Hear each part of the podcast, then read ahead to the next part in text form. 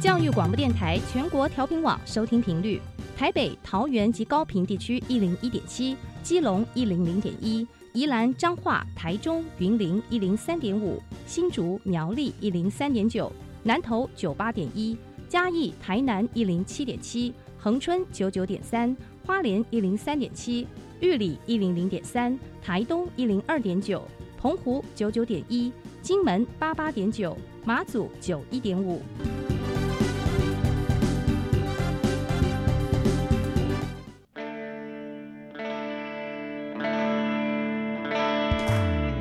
命时时有惊喜，生活处处是学习。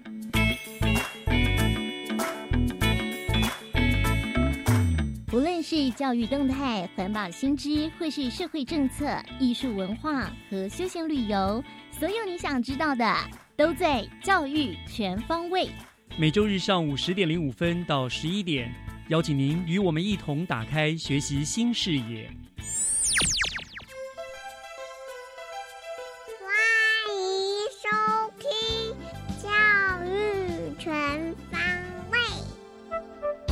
早安，各位亲爱的听众朋友，欢迎收听二月二十六号的教育全方位，我是岳志忠。今天是二二八连续假日的第二天，听众朋友们，你有没有规划什么样出游的行程呢？在这个后疫情的时代，哈，一有假日，大家都非常热衷于出外旅游，所以想必今天呢，各个旅游景点一定又是人潮满满吧。以前我也爱热闹，可是现在大概年纪大了，我很怕往人多的地方挤，所以遇到了这样子的廉价，反而喜欢待在家里面，和家人、和亲友聚一聚，或者呢是一个人听听音乐、看看书、陪宠物玩一玩等等，静静的度过这个难得的休假日。当然了，收听教育广播电台为您准备的各个优质的节目，也是很棒的选择哦。所以呢，现在就请您和我一起进入今天的教育全方位学习加油站。掌握资讯，学习价值。学习加油站。今天要为大家加一点点表演艺术的油哈。那我非常高兴邀请到我的好朋友，国立台北艺术大学戏剧系的张启峰教授。那张教授呢是今年台湾戏曲艺术节的策展人，我们就请启峰老师来为大家介绍这个台湾戏曲艺术节。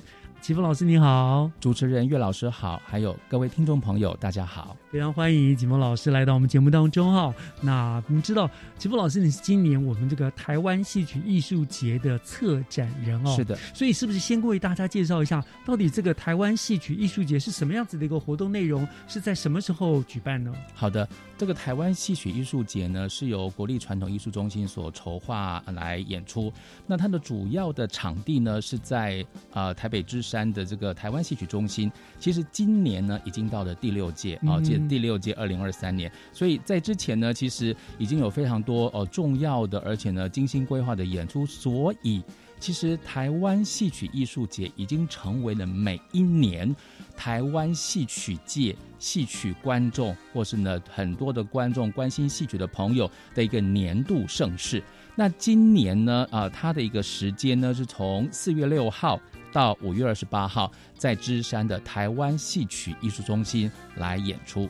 所以它是一个一系列的节目的内容啊、哦是的，是的，还是的。OK，那我们也知道，就是啊，每一年的这个你们的策展主题都会定出一个主题来。那今年的主题非常有意思，好，我们看到今年的主题是英雄超时空。那我们也知道，这台湾戏曲通常是传统戏剧比较多嘛，对可是这个英雄超时空感觉又跟钢铁人合在一起那种 没错 没错所以呃，是不是可以跟我们大家说明一下，这个英雄超时空这样的自然主题有什么特别的含义？好的，好的。其实就是刚刚主持人讲的，其实呢，好像会跟呃钢铁人啦，然后呢呃漫威呃系列的很多的连连接在一起，确实如此。嗯，我的朋友就问我说：“哎，你干嘛测这个什么英雄超时空啊？英雄有什么好测的？大家不是从现在的电影啦，甚至戏曲呢，更是多的不了啊。”但是呢，我我就回答他们说，其实英雄大概呃很常见，但是呢，英雄加上超时空。它可以代表什么呢？啊，所以呢，这个其实是我们一个非常重要的发想。嗯其实呢，就是希望能够在大家所熟知的，或是大家习惯的这些呃戏曲故事里面啦，或者呢呃古代传统的故事里面，借由这样子的一个英雄，透过超时空，等于说呢是以超时空作为一个桥梁，然后呢让他在台湾的当代戏曲舞台上面登台演出。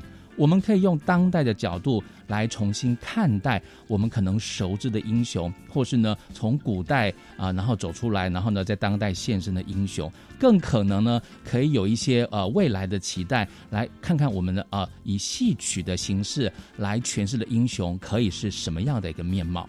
哦，非常有意思哈、所以，呃，基本上今年的主题内容是不是演出的内容是不是也都跟很多英雄有关，历代的英雄在呃，是的，除了历代的英雄，还有什么？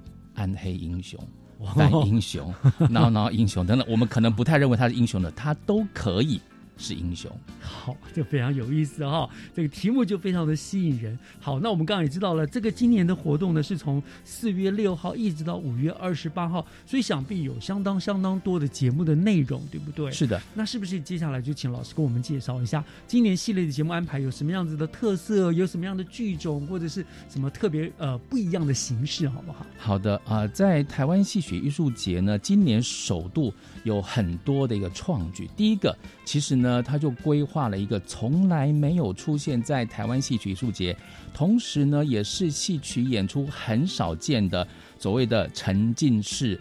现地制作的演出，什么叫做沉浸式现地制作演出呢？其实我们以往可能呢，呃，大家的呃，可能看戏的经验都是我买票，然后呢进剧场看完戏，我可能呢离开了就离开那个剧场了。就乖乖坐着看。是的，是的。但是呢，沉浸式再加上现地制作的游走，其实呢要带领观众，然后呢在台湾戏曲中心的这样子的一个建筑当中去游走，你可能忽略的。或是呢，你没有去过的，甚至呢，你从来啊、不知道有这样一个地方的一个部分。那当然呢，我们不是当观光客这边拉拉手，而是呢，借由不同的一个呃情节，然后呢，带领观众从户外进入到室内，而这个穿梭的一个过程呢，其实呢，就是超越时空的一个最实在的一个展现。所以这个演出呢，其实呢，就是我们的一个开场演出，我把它称为开路先锋。既然那么多英雄，这一档呢就是开路先锋，所以非常非常的特别，而且它每一场只限定三十位观众。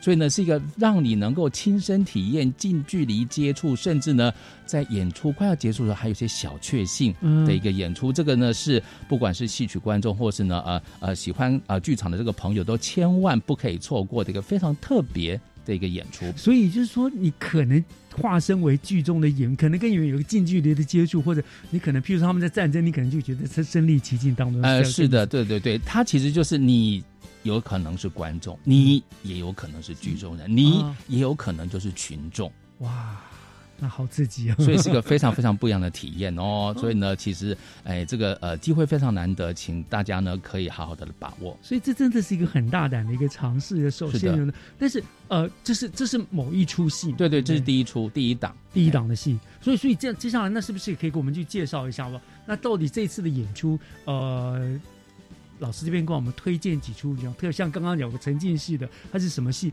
或者还是有一些什么样子的？我知道那边有大表演厅跟小表演厅嘛，对是的你们好像都会在这不同的厅演出，可不可以为我们推荐几出比较特别的戏呢？好的，其实呢，呃，就像刚刚主任提到的，其实这个演出我刚还没有讲名字啦，就是《和和梦》。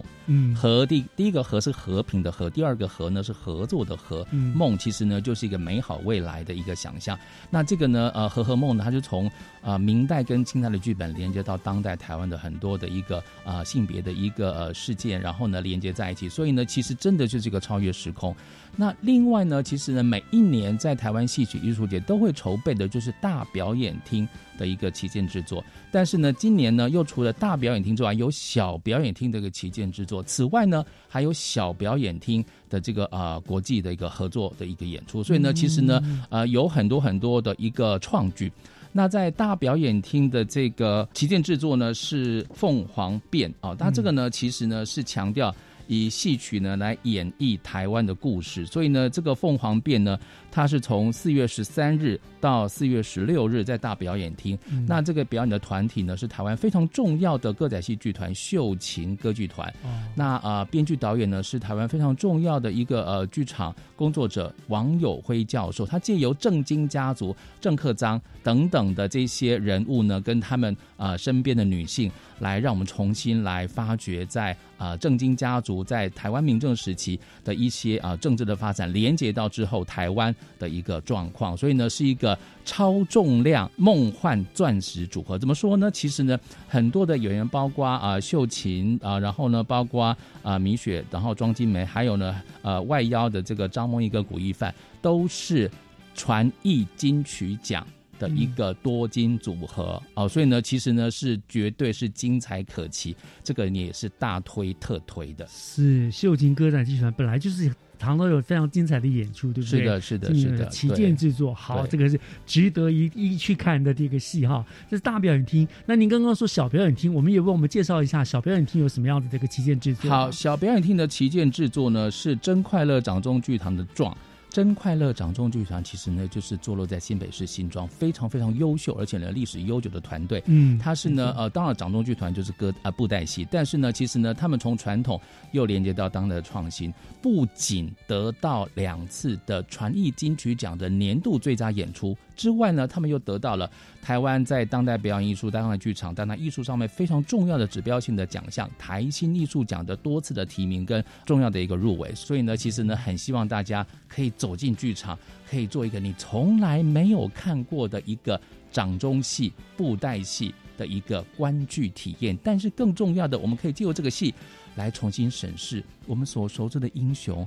它有哪些可能的面相？然后呢？呃，我们如何呃从当代的观点来看待这些演出？啊，光老师这样子的介绍就已经勾起了我这个想要观看的欲望了哈。那老师这样子，你可不可以帮我们大概介绍一下？说在这么这么多演出，除了几个旗舰制作之外，你可以快速的大概大家告诉一下，今年大概到底有哪些演出？好的啊，今年呢，在大表演厅除了我刚刚介绍过的旗舰制作《凤凰变》，然后呢，还有台湾国乐团啊《魔幻时空大道城》这场大道城的故事，还有呢国光剧团推出了传统经典京剧精华。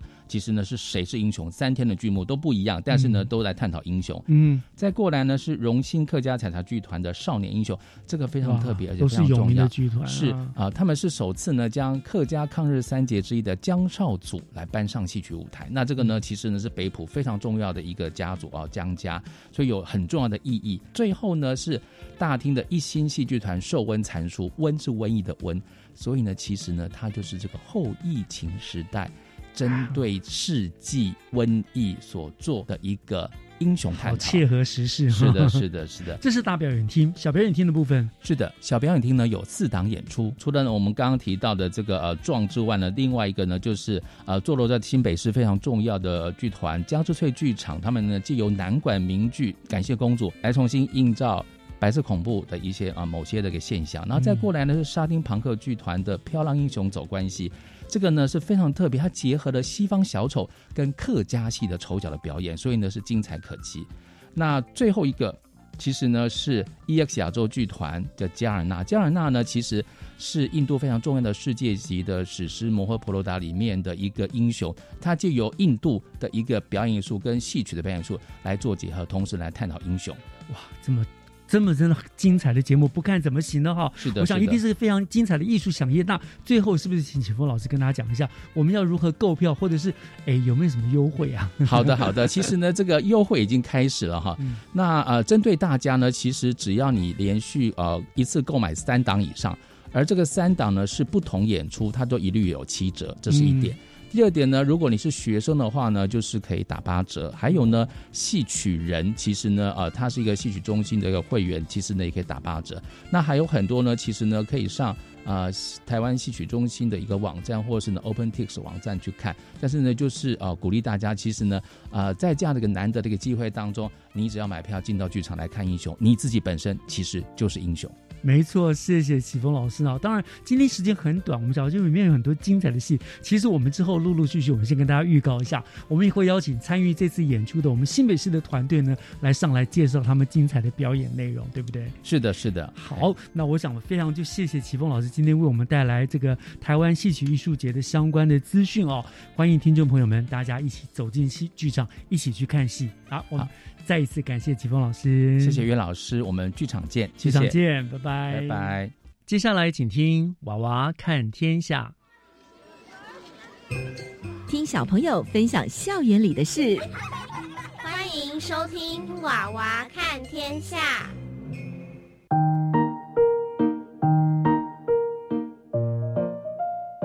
各位听众，大家好，欢迎收听《娃娃看天下》。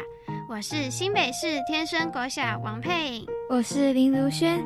今天我们要和大家分享的主题是我的学校名字真有趣。如轩，你来看一下这则新闻，好有趣哦！他在讨论大家的名字是不是蔡奇阿苗啊？哈，蔡奇阿苗，蔡奇阿苗是什么意思？蔡奇阿苗顾名思义就是名字很普遍的意思。像是偶像剧《俗女养成记》里的陈嘉玲，很多女孩的名字都喜欢叫嘉玲。听你这么一说，好像真有这么一回事。我想起来，我的低年级导师名字也叫嘉玲，安心班也有一位嘉玲老师。如轩，你知道吗？根据报道，二零二二年的蔡奇阿米亚排行榜，男性前三名分别是嘉豪、志明与俊杰。女性前三名则分别是淑芬、淑慧与美玲。不过，我们班同学的名字都没有在排行榜上。我们班也是，可见得现在爸爸妈妈帮小孩取名字都很讲究。我听说有的爸妈还会特别请人算过笔画，特别挑选含有寓意的字来当做小孩的名字。所以我猜每年的蔡奇阿米亚排行榜应该也会有变动。那是当然的。除了名字有蔡奇阿米亚，如轩，你知道学校也有蔡奇阿米亚吗？当然知道啊！以前大家很喜欢用中正、中山当做学校的名字和道路名称，而且每一个县市几乎都有中正路、中山路。的确，中正路、中山路几乎是各县市的主要干道，像桃园区的中正路就是桃园的主要干道。由南到北，纵贯整个桃园市区。除了道路之外，学校名字也很喜欢用中正或中山。我表哥从小就是念中正国小、中正国中，连高中也是念中正高中。你表哥该不会连大学也念中正大学吧？你怎么这么厉害？我表哥大学的确是念中正大学。就我所知，全台湾光是中正国小就有十八间。所以中正国小可以说是全台湾学校菜奇阿米亚排行榜第一名。那第二名该不会就是中山国小吧？你说对了，第二名有两间学校，分别是中山国小和成功国小。全台湾都各自有十六间相同名字的学校。以前的学校名称很多都是用地区、乡镇来命名，例如淡水区有淡水国小，金山区有金山国小。瑞芳区有瑞芳国校，三峡区有三峡国校，莺歌区有莺歌国校。为了方便一般大众的记忆，除了用地区来命名之外，有些学校的校名还会以学校前面的主要干道来命名。例如，综合国小就位于中和区的中和路，集美国小就位于三重区的集美街。如轩，如果照你这么说。我们学校所在的位置在淡海，周围两条主要干道是淡海路和沙仑路。可是我们既不叫淡海国小，也不叫沙仑国小，这是为什么呢？其实淡海国小是目前淡水新市镇新成立的学校，预计明年开始招收学生。沙仑国小位于新北市的板桥区，它是一间历史悠久的学校，已经成立一百零二年了。我觉得我们学校的校名不跟这两间学校一样，也挺好的。如轩，我们别卖关子了。我想听众应该也很想知道天生国小的校名是怎么来的呢？想要了解天生国小校名的由来，就不得不从早期淡水的发展开始说起。天生国小位于淡水河出海口，紧邻油车口和沙仑地区。沙仑有沙丘的意思，早期在沙仑地区有沙仑海水浴场，是大家夏季戏水的场所。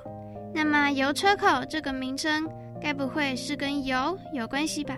你说对了，油车的地名在台湾相当普遍，油车就是指榨油的地方。我记得老师说过。早期从沙仑到淡水市区，小朋友要上学就要到后尾工学校，也就是现在的淡水国小。从油车口这边走到后尾工学校，至少要走半小时以上。没错，以前农家生活困苦，能够上学是很不容易的一件事。小朋友们几乎是打赤脚上学，不像我们都有双漂亮的运动鞋可以穿。很难想象淡水的冬天。打赤脚上学应该很冷吧，尤其是再加上下雨，整个寒风刺骨。上学就好比走在冰箱的冷冻库里，真佩服当时的小朋友，为了读书，即使再辛苦也不会随意翘课。早期沙仑地区交通并不方便，当时住在沙仑油车口附近的汪天生老先生有六个孩子，每天都要长途跋涉的到护围工学校上学。若是遇到台风季节，河水都会漫过堤防。上学时走路若没有留意，就有可能掉进河里，十分危险。我听老师说过，汪天生老先生的孩子长大后都非常有成就。他的二儿子长大后到日本学习电池制造技术，并且和其他兄弟共同成立汤浅电池公司。施比受有福，汪家兄弟事业有成。他们想到油车沙仑地区的孩子上学需要长途跋涉，就觉得很心疼。于是他们决定捐钱盖学校，让油车沙仑地区的学生能够就近就学。因为有他们的努力，才有现在的天生国小。以前我一直不知道为什么学校还有一个旧校区，原来当时汪天生家族帮忙筹建的学校，就是目前等待拆建的旧校区。是的，当时在旧校区成立了文化国小油车口分校，一开始只有两间教室，后来才慢慢扩建。民国五十二年奉准成立天生国民小学，班级数增加到八个班级，这就是天生国小校名的由来。哇，盖学校，这真的是一件了不起的工程。所谓前人种树，后人乘凉，如果没有当时王天生家族的慷慨奉献。就没有现在的天生国小，这就是为什么我们学校的名字不是因为临近淡海路而叫淡海国小，也不是紧邻沙人路而叫沙人国小，或者因为在油车里而叫油车国小。我们是以人名来命名，感恩汪天生家族的贡献，所以取名为天生国小。天生真的是一个好名字，一语双关。怎么说？如轩，你看，我们是天生国小的学生。所以，当别人问我们是哪一所学校的学生，我们都会回答：我们是天生的学生。我懂了，为什么你会说天生是一语双关？那么，在天生国小教书的老师就是天生的老师。你真聪明，在天生国小当校长也很棒，因为他一定是天生的校长。为了让每一位天生好手了解学校的由来以及历史脉络。我们的校本课程有三本必读的绘本，分别是《汪天生传》《重回古战场》以及《淡水传奇》。天生我材必有用，黄锦和林头都是防风的植物。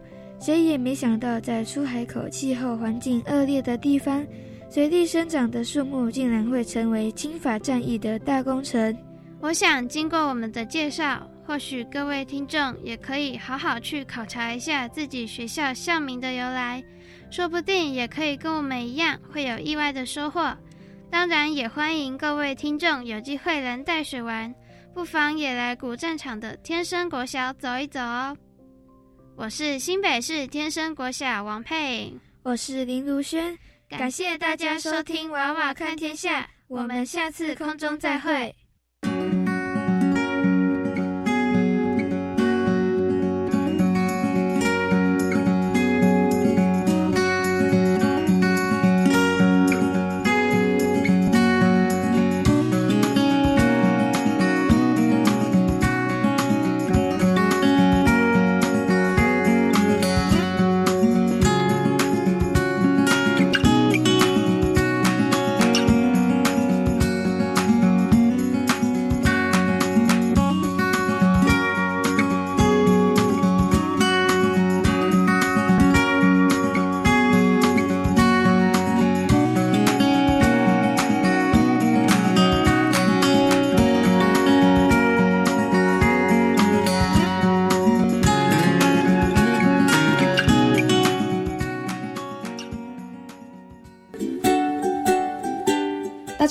我是性别平等 Easy Go 的主持人谢玛丽。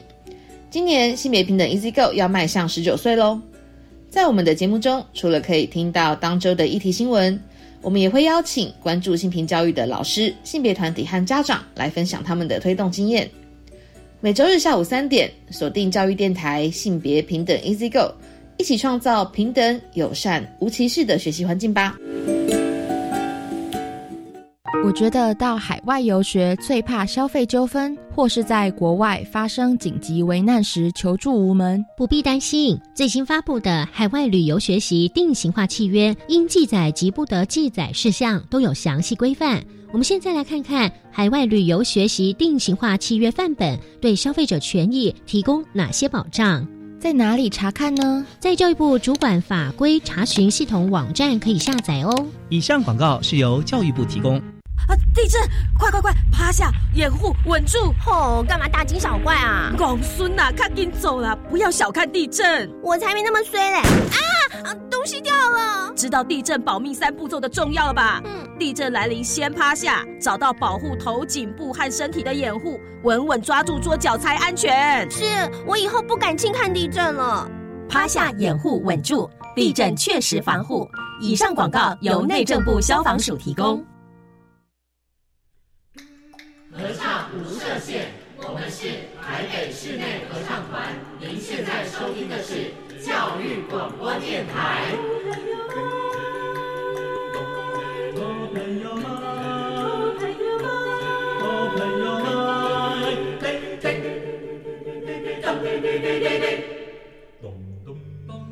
就爱教育电台。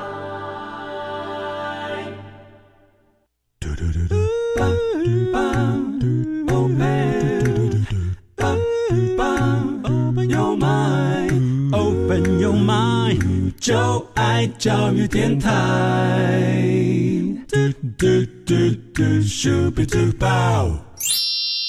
打开您的幸福生活新视野，请听学习城市万花筒。您正在收听的节目是教育广播电台教育全方位，我是岳志忠。节目的后半段照例进行的单元是学习城市万花筒的单元。那么今天呢，我们邀请到了新北市政府卫生局心理卫生科的陈信吉执行秘书来到我们这个单元当中。我们邀请执秘人呢来跟大家谈一个，呃，应该说是日趋严重，而且我们必须严肃以对的一个青少年自杀的问题。哈，那我们先欢迎执秘，执秘好。啊，主持人好，各位听众朋友大家好。谢谢执米今天来到我们节目当中。那么你们今天要带来的主题是所谓的校园里的幸福捕手，成为学生的避风港。哈，是。那就诚如刚才我已经跟听众朋友们讲到了，就是说这是跟一个青少年自杀有关的一个议题。哈，所以我想还是先请执米先跟大家解释一下何谓幸福捕手。那为什么又要在校园里面推动这个幸福捕手呢？是。那呃，在说幸福捕手之前，那我想要首先先说明一下，就是说可能呃，针对于就是呃孩子一些呃自我伤害行为，做一些就是层次上面的一些区别是好。那我们可能会发现，就是说呃，在我们接触的孩子身上，可能会有一些呃，譬如可能像呃比较初步的一些自我伤害，诸如可能他会譬如拔头发哦，用啊刀片割手腕。等等的，对，那那这个层次，其实如果我们可以在事前就可以先关切他的话，他就不会走到后面，就是等一下要提到，就是说可能所谓的青少年自杀的这个议题。好，那呃，我总觉得事情，如果我们可以在呃事情有更多的前端的一些预防，那就可以避免后面这些事情发生。哈，那当然我们不希望孩子有机会从自我伤害的这个部分，那走到就是可能。啊，自杀的我们可以区分成两个层次，一个是意念层次，就是说他可能想这些事情，好，那第二个就是说所谓的行为层次，也就是说真的真的去做了，好，那做了可能就会有两种结果，好，那当然。呃，最后一个失去生命的结果是我们绝对不乐见的。好，所以我们从呃近十年来一些哦统计数据可以知道，特别是这十年来，我猜想可能也因为就是说整个大环境的转变，那呃数位三 C 的一些影响，哦网络的一些盛行，那我觉得有可能会影响到就是说青少年在怎么看待自己。跟别人怎么看待我，特别是在这个时期，其实是正好在发展阶段啊，非常重视同才的这个议题，还有就是说，可能也会特别去在意自己的外在，然后或是说，呃，我的表现跟行为是不是能够被认同，所以。哦，我觉得这近十年来，就是特别是青少年的自杀率看起来是有攀升的情形。好，那我们从二零二一年的死因统计当中发现，自杀这个事情，哈，这个。居在死因第二位的这个年龄层，目前是在十五到二十四岁，这么年轻哦。是是是，这个阶段大概就是我们从国中时期进到就是可能大学，甚至是研究所，或是已经进入职场的社会新鲜人身上。是，所以我们可以看出这个脉络，就是呃，我觉得这阶段特别是在压力的阶段，好，也可能会是在呃别人。呃，认不认同我这个人的表现的一个阶段，所以我觉得有可能都会透过这些呃外在的一些眼光来呃，可能肯定或是否定自己，嗯，是，所以我我我们从这个数据啊当中也参考，就是呃我们在一零年的青少年健康行为调查当中也可以看到，那我们先就国中的学生来讲，哦，在这个过去的一年之内，那会曾经考虑过，哎，他想要就是。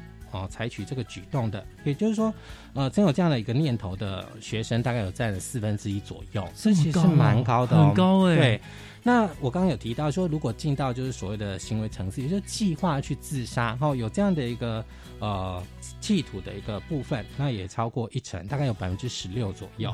那真的就是把这个行为啊付诸行动，对，没错，就是。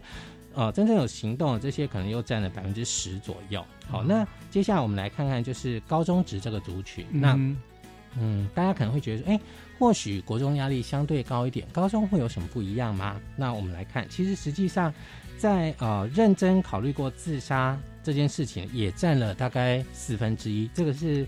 呃，相较的一个一个比例，那曾经有这样的一个计划想要自杀的，哎，成数稍微低一点，可能大概占了百分之十二左右。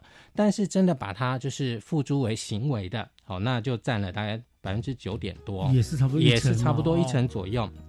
所以，呃，我觉得我们从这些数据可以来看，就是说可以知道说，青少年这些身心健康的议题，其实是我们更加应该来重视的，而且应该要。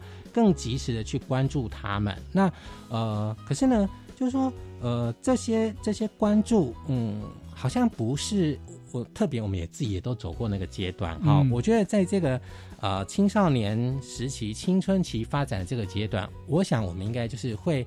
呃，比较重视同学啊、朋友啊的这些人的想法跟意见，可是对于父母啊、师长啊，想要关心我们的人，可能都会开始有一些排斥，对，就是会觉得说啊，你干嘛管我这么多？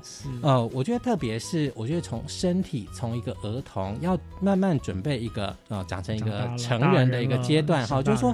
呃，我我可能觉得说，哎，这可能是一个亚青年阶段，好了，就是说他身体在逐步的变化，可是他的心理能不能够应应得上他身体变化后来会带来的一些结果？是，还有就是说身体变化，那除了就是说所谓的呃身体真正的在长大之外，也可能会因之产生一些其他的议题，比如说。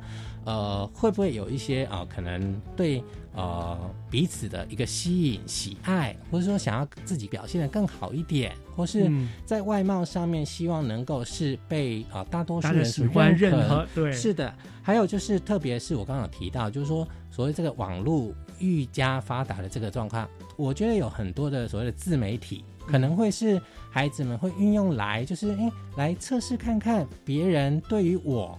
哦的想法是怎么样？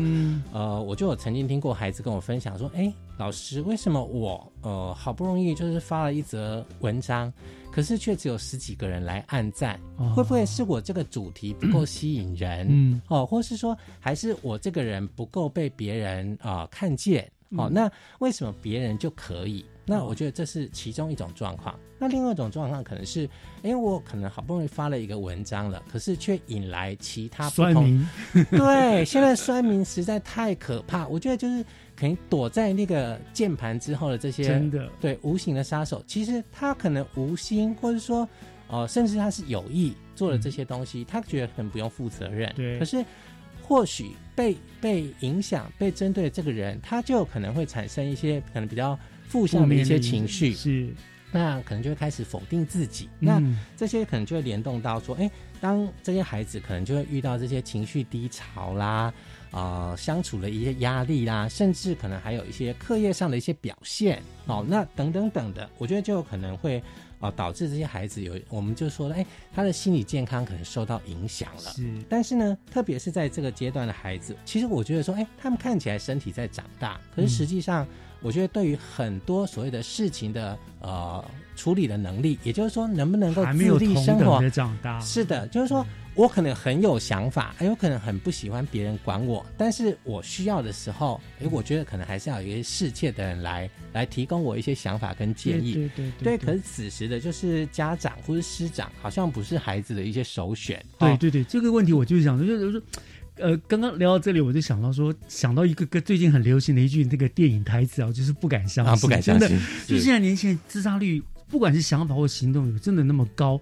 那刚刚您又说了，就是他受到很多的影响了。那当他有这些有念头的时候，通常他们会有什么样子的求助行为呢？有没有一个统计？就我们有统计说，大概自杀想法有多高，比例有多高？那他们求助的比例又有多高呢？是是，我们就从那个就是联谊松德的一个统计上面来看哈，它是分析健保研究资料跟全国的死亡的资料来比对哈，就发现说，呃，假设是真的已经付诸行动，而且已经离开啊、这个人世间的，也就是说，这个自杀身亡的青少年当中，大概只有百分之十八点六曾经在他真的要付诸行动的这前三个月求助，就是所谓的精神医疗机构。好、嗯那当然，我我觉得这这就让我们知道说，诶，第一个是或许资源不知道怎么用，是；第二个是或许不想去用。那我觉得这背后的原因其实可能又必须每个个案去探索跟了解。再来就是我们从那个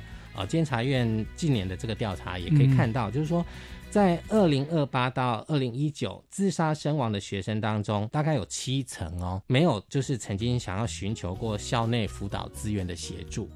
其实我觉得，呃，孩子们一定都知道学校里面有不同的单位，哎、可能是哎、包括辅导室啊，或是相关的一些哦。哦，辅导咨商的一些资源，甚至我们啊、呃北市也有，新北市也都有像学生辅导中心等等这样的一个机制。可是实际上，孩子们，我觉得可能会有一个是，哎，我去跟陌生的人讲这个老讲不讲这个了事情，对，开不了口。那或是说，他同时可能也是我的师长，那我跟他讲这个时候，老师哎会怎么样来看我跟定义我？是对，是还有就是说，可能也会担心说，哎，当我想要走进去辅导室或是学生辅导中心这些空间的时候，会不会被其他的人看到看到视他、嘲笑他，对，这个也曾经发生在，就是说，呃，甚至是明星的学校也会有。嗯那大家可能彼此会有一些呃竞争跟竞合嘛。那有可能会透过这些行为，好像就是说，透过这样的方式让别人被关注了，或许我就比较不容易被被关注那么多。嗯所以，呃，我觉得这个其实都是一种另类的，想要就是去呃找认同的一个行为然后那再来就是说，俄服联盟也曾经在二零二一年针对就是全台湾的高三的学生哦做抽样的调查。那呃，针对就是说曾经受过创伤的这些高中的学生当中，诶，哇，这个比例，我觉得我们真的是可以好好来想想哦。就是说，这当中大概有呃百分之七十五的会优先选择找他身边的同才跟朋友哦。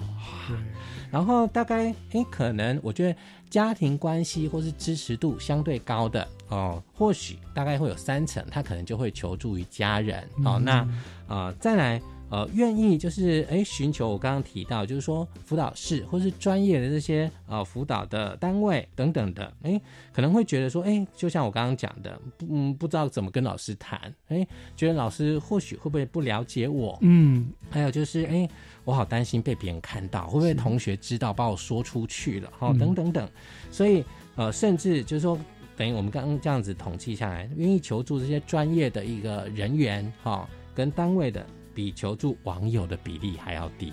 哎，也是。而网友往往往往提供的是错误的信息。是，我觉得其实有时候呃，当然我觉得啦，就是网友呃，可能有某种程度是大家都都是在网络上见面哦，所以是不是真的熟知彼此现在处的状况啊，面临到的情绪或压力？那我觉得不见得。还有就是说，有时候其实可能会站在比较像是诶一个外人的角度去讲自己。哎，或许他自己所处的环境跟场域的一些经验，那也不一定能够成为就是呃，当当然这个事事情发生的当事人的一些参考。我觉得那其实还是有环境脉络，甚至可能每个人来自不同的家庭背景，是来自不同的一个教育环境。我觉得那个其实呃。我们若说它其实看似一个个人的一个表面上的行为，实际上我觉得那其实是涉及到个人跟环境整个互动之下的结果。嗯，好，所以对我觉得这个其实是我们也值得去多想。所以，我我们刚刚谈了这么多，可以大概知道说，哎，这些统计的资料让我们呃得到一个讯息是，大部分青少年在低潮的时候，如果他他是学生时期的学的阶段。那他愿意在校内求助，通常会是年龄比较相近的同学，哎，可能会觉得说，哎，我们现在处在同样一个年龄层，哎呀，我爸妈不懂啦，哎呀，老师不了解我们啦，等等等的，哦，所以我愿意就是使用就是正式的一个呃医疗或是智商辅导资源的这个还是比较偏少，哦，所以呃，也就是说，当我们呃这些呃所谓的助人工作者想要提供孩子协助的时候，其实我们没有一个接近的一些管道。好，那可能呢，都已经到事情已经往后发展到，哎，可能我觉得，呃，需要呃，有点像是被迫或者是半强迫这些专业人员介入的时候，我们才会知道。那我总觉得就是说，其实我觉得我们在做的很多事情，应该都是应该站在一个就是像三级预防的角度。如果我们可以在呃呃事前又有更多的一个准备跟介入。嗯，那或许这些事情就可能不会往后发展。没错，也就是因为这样，所以我们会觉得说，好啊，那我们就来推推看这个啊幸福捕手。好，就是说我们呃，其实希望能够在这样的一个过程当中，一个。建构一个，就是说，哎，每一个人都有机会成为这个自杀防治守门人。嗯，好，那呃，姑且不管这个人是父母、师长，甚至是哦所有的学生们，那大家都会先有一些这个基本的一些概念进来。所以我觉得说，当呃，或许他事前先比较多选择，我们刚刚提到，大概七成会是身边的同学。那这些同学们彼此可能是不是也可以成立一个像是支持一个互助网的感觉？哦，所以。对，所以这是我们想要成立一个这样幸福捕手的一个原因。了解，所以你看啊，我们执迷跟我们讲了这么多哟，青少年自杀的什么问题哈，然后，所以为什么要成立校园幸福捕手，这样来帮助他们？是，我想聊这个地方，执迷，我们稍微先休息一下，听段音乐或音乐。当然，我们接下来等一下就要来了解一下，到底这些校园幸福捕手他们能做些什么，好不好？好，我们稍后回来。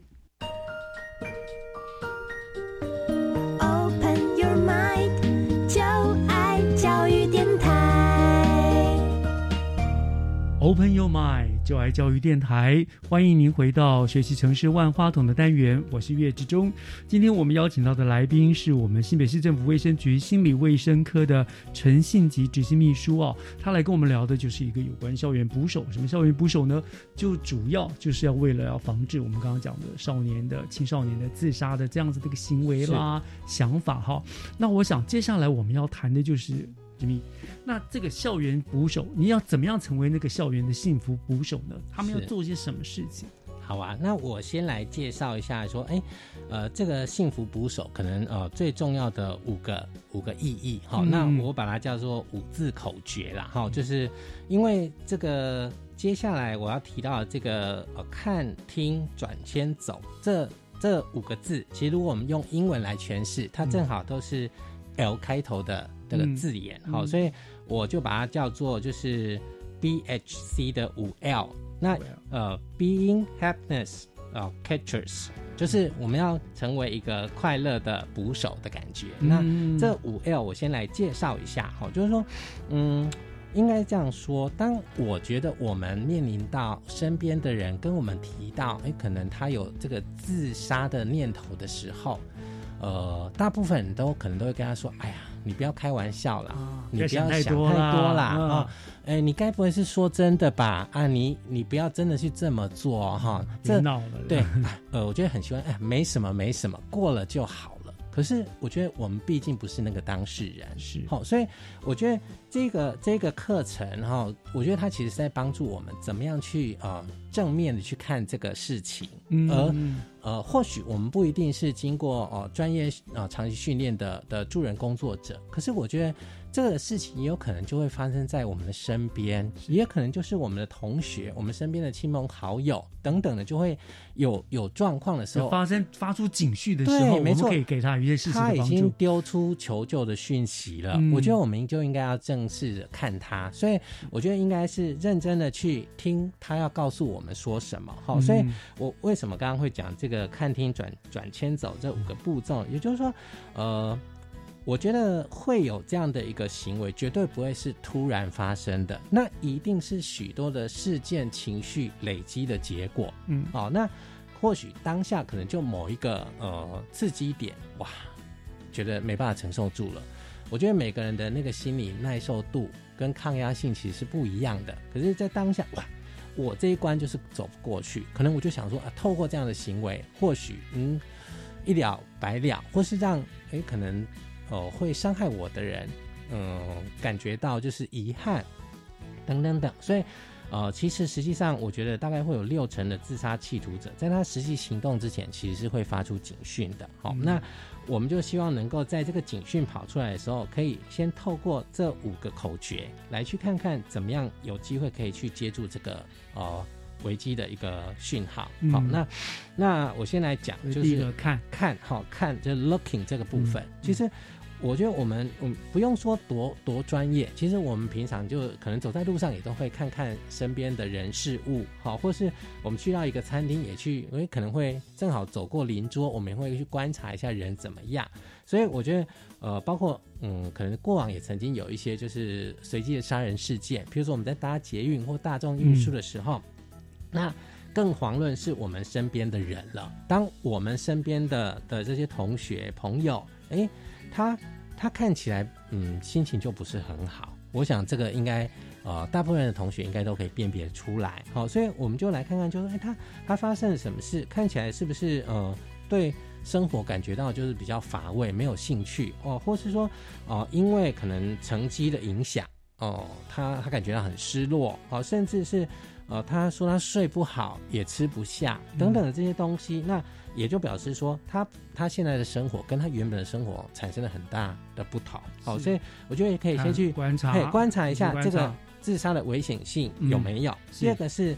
呃，听就 listening，listening，好，那嗯我我觉得我们学习当一个好的聆听者真的很重要。有时候我们不一定能够提得出，在当下立刻提得出一个，哇，看似好像很有建设性的一些想法。可是我觉得，透过每一个愿意说的人，他的每一次叙说，其实都是一种重新的整理。没错，我觉得纵使是同一个事件，那他跟每一个人讲，诶，跟你讲，跟你讲，跟他讲，我觉得经过这三次整理，他一定会整理出一个自己觉得，诶，我我我会不会有什么不一样？嗯还有我在跟谁讲的时候，我我会不会感觉到特别的被听见，或是是得到支持？所以我觉得这其实，呃，当一个世界的聆听者，不用急于要打断或是给建议，我觉得也很重要。没错哦，其实有时候他说出来就已经是一种抒发了。是的对，我觉我觉得有有些人可能他没有一个适合的出口，愿意听他讲。嗯比如说，我举个例子，可能同学是跟家长在家里面发生了一些沟通上面的议题，嗯可是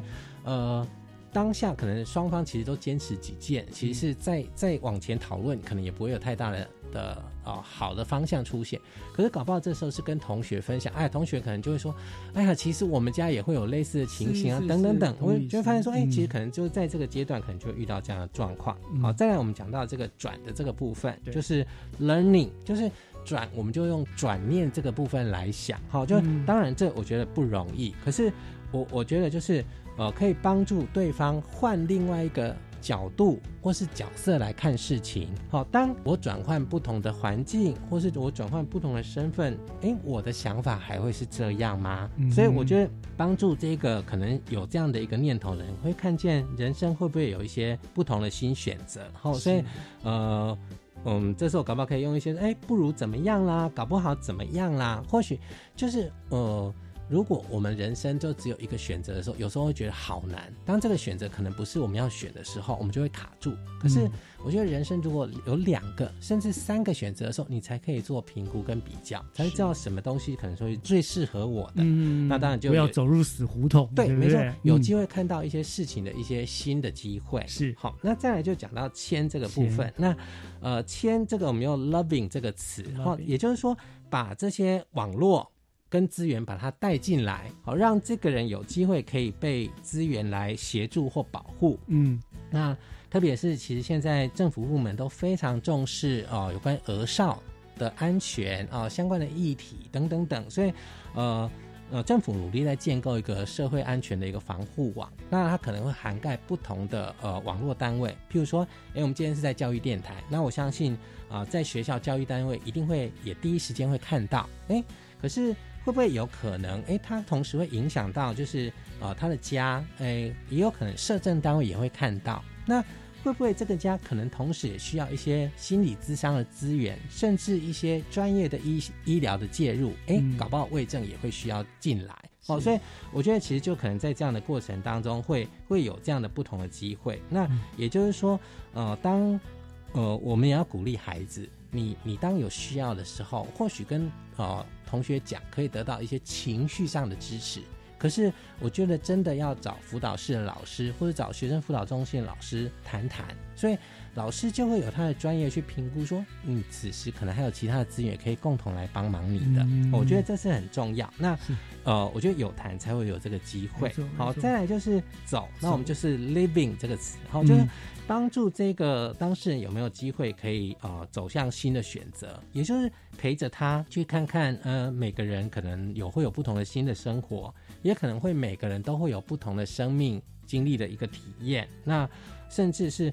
我们常常都说，哎，要找舒压管道，找舒压管道。我觉得不是谁来告诉你的，而是你要去找寻，就是说什么事、什么事情是最适合我。哎，譬如说，像我，我可能很喜欢啊打羽毛球。哎，那有的人可能很喜欢跳热舞。我喜欢吃美食。哎，对，哇，这个太疗愈了哈。对，那也有可能有些孩子搞不好他会觉得，哎。有时候我在电竞电玩上面可以得到一些满足感，但是这些舒压的管道，就是说可以在当下可以让我们情绪有一些转换。那我觉得就有机会去把心先放空跟沉淀下来，那再重新去思索这个部分。好，所以我觉得这个其实是我们想要推这个幸福捕手一个很重要的部分。那其实我们的官网上面就有相关的这些心理卫生的一些课程，我们。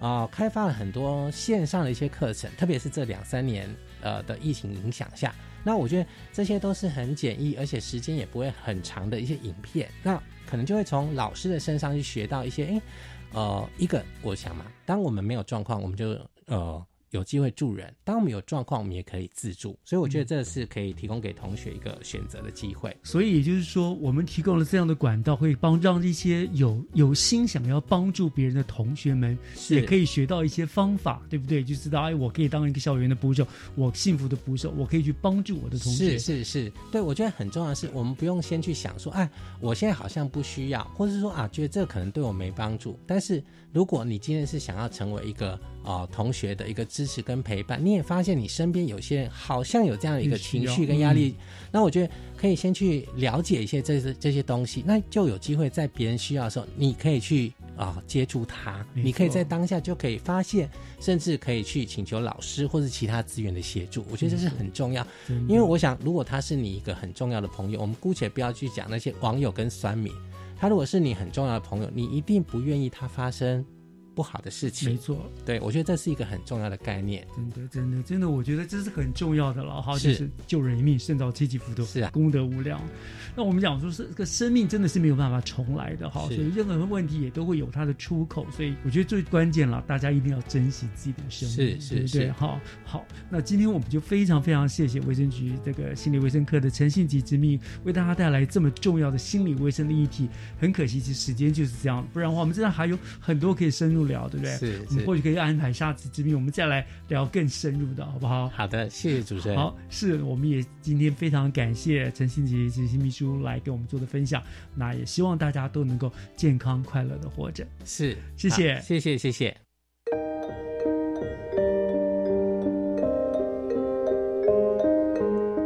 感谢您收听今天的教育全方位，祝福大家都能够开开心心的度过每一天。我是岳志忠，下个礼拜天上午十点零五分，我们空中再见，拜拜。